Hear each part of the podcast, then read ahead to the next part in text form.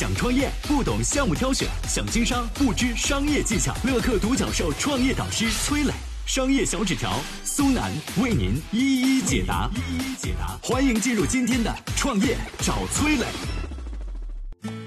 钉钉的开发者陈航竟然是阿里最出名的 loser，为什么陈航说没有来往的失败就没有钉钉的成功？有请崔磊，有请崔磊。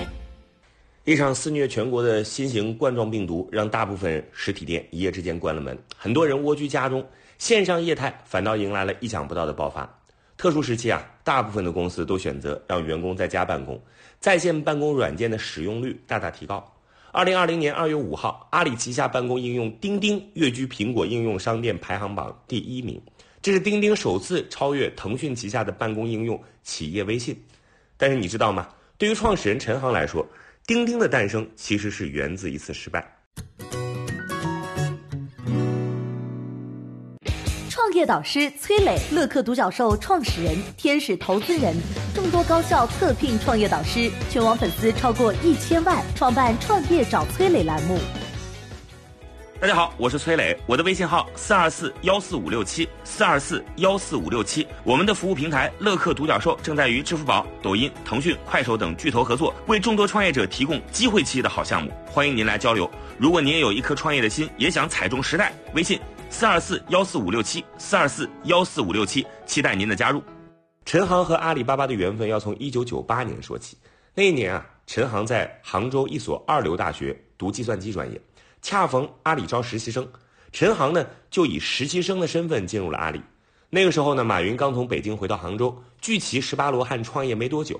或许啊是被阿里的创业氛围感染了，在学校没有好好读书的陈航，在阿里呢却非常认真。他疯狂的学习编程，一周无休。大学毕业之后啊，陈航先是去了日本，又辗转回到了阿里。他归来后的第一份工作是构建淘宝搜索业务，随后呢又被派去研发一淘网。这两个产品呢，都算不上很成功，但接下来研发才是对陈航真正的考验。众所周知，当年微信的横空出世，让阿里、百度等互联网公司陷入到巨大的焦虑当中，有关移动互联网的传票论甚嚣尘上，对于马云产生了极大的震动。阿里决定打造一款社交软件来往，来对抗日渐强大的微信。陈航啊，就是在这样的背景下，承担起了研发来往的重任。马云对于来往是寄予厚望啊，要钱给钱，要人给人，还亲自下场拉来自己的企业家和明星朋友助阵。来往团队也非常的拼，四个月没休息过一天。但无奈啊，对手早已抢得了先机。二零一四年初，微信的用户量突破三个亿，压的来往是抬不起头。虽然呢，来往的用户一度也达到过千万级，但由于和微信功能高度重合，用户始终沉淀不下来，最终啊，只能沦为阿里的边缘化产品。经历过一淘和来往的失败之后，陈航成了阿里最有名的 loser。他曾经有多高调，如今跌的就有多惨。心高气傲的陈航不甘失败，领着几个来往团队的伙伴，带着不成功变成人的悲壮来到了马云面前。陈航和马云说：“我们要在湖畔花园重新创业。”没想到马云爽快的答应了。湖畔花园是阿里的圣地，这座房子不仅见证了淘宝、阿里巴巴的崛起，还孵化过支付宝、天猫、菜鸟物流等明星项目。二零一四年五月二十六号，陈航带着六个人低调进驻湖畔花园。当时啊，房间内还散落着菜鸟物流留下来的资料。来往的失败在于产品定位出了问题，所以到了湖畔花园之后，陈航立刻带领团队展开了调研。这时候，一个叫做史楠的人出现了，他给陈航提供了一个很大的支持。史楠是做什么的？他和陈航是怎么认识的？接下来我们有请商业小纸条。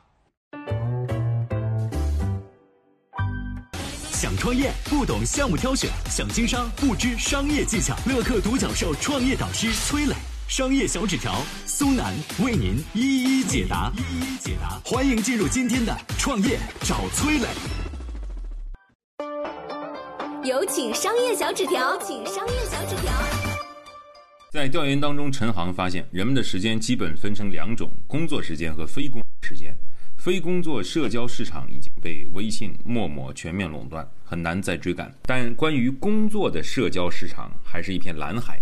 陈航提出，我们能不能做一款办公软件，打造一个和微信朋友圈不一样的工作圈呢？二零一四年下半年时，钉钉已经有了一个初步的产品模型，但是在功能和用途两方面还没有明确。那段时间呢，钉钉团队跑到各种企业里去做调研，寻找能够提供用户痛点的样本，但是屡屡碰壁。有一次，陈航带着团队在外面跑了一天，又碰了一鼻子灰。一帮人坐在街边大排档吃臭豆腐，吃着吃着，团队成员一代突然想起来一件事儿，他跟陈航说：“老大，我给你推荐一个人，叫史楠。”他们公司啊想找个服务商，我觉得这事儿咱们能干。这个史楠是何方人物呢？他是杭州一家贸易公司的创始人，公司规模不大，靠卖电脑起家。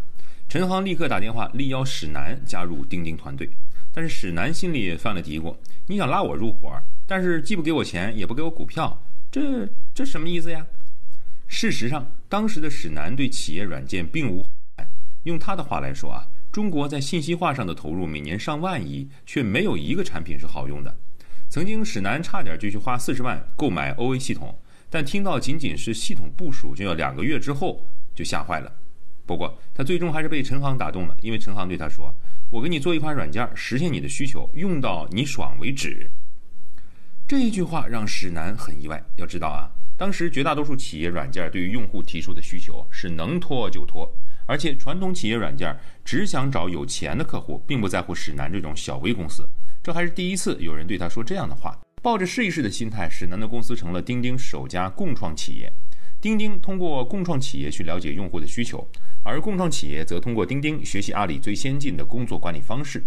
经历过来往的失败以后，这一次陈航更拼了。他在阿里的外号从 loser 变成了疯子。钉钉有多拼呢？史楠举过一个例子。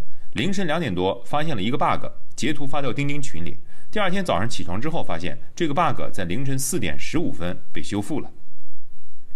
虽然一开始没有明确的方向，但陈航坚信一点：和用户站在一起。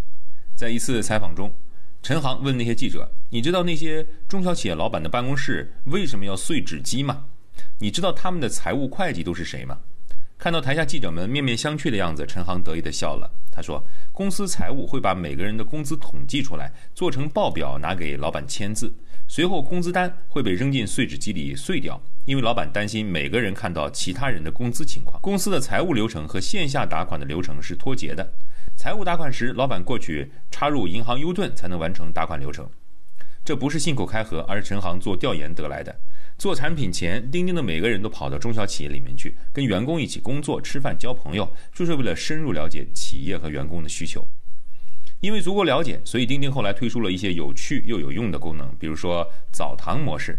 在这个模式之下呢，信息不能被复制，聊天内容会在已读三十秒之内消失。二零一六年四月，钉钉又推出了智能考勤系统，让员工在没有网络的情况之下也能精准定位。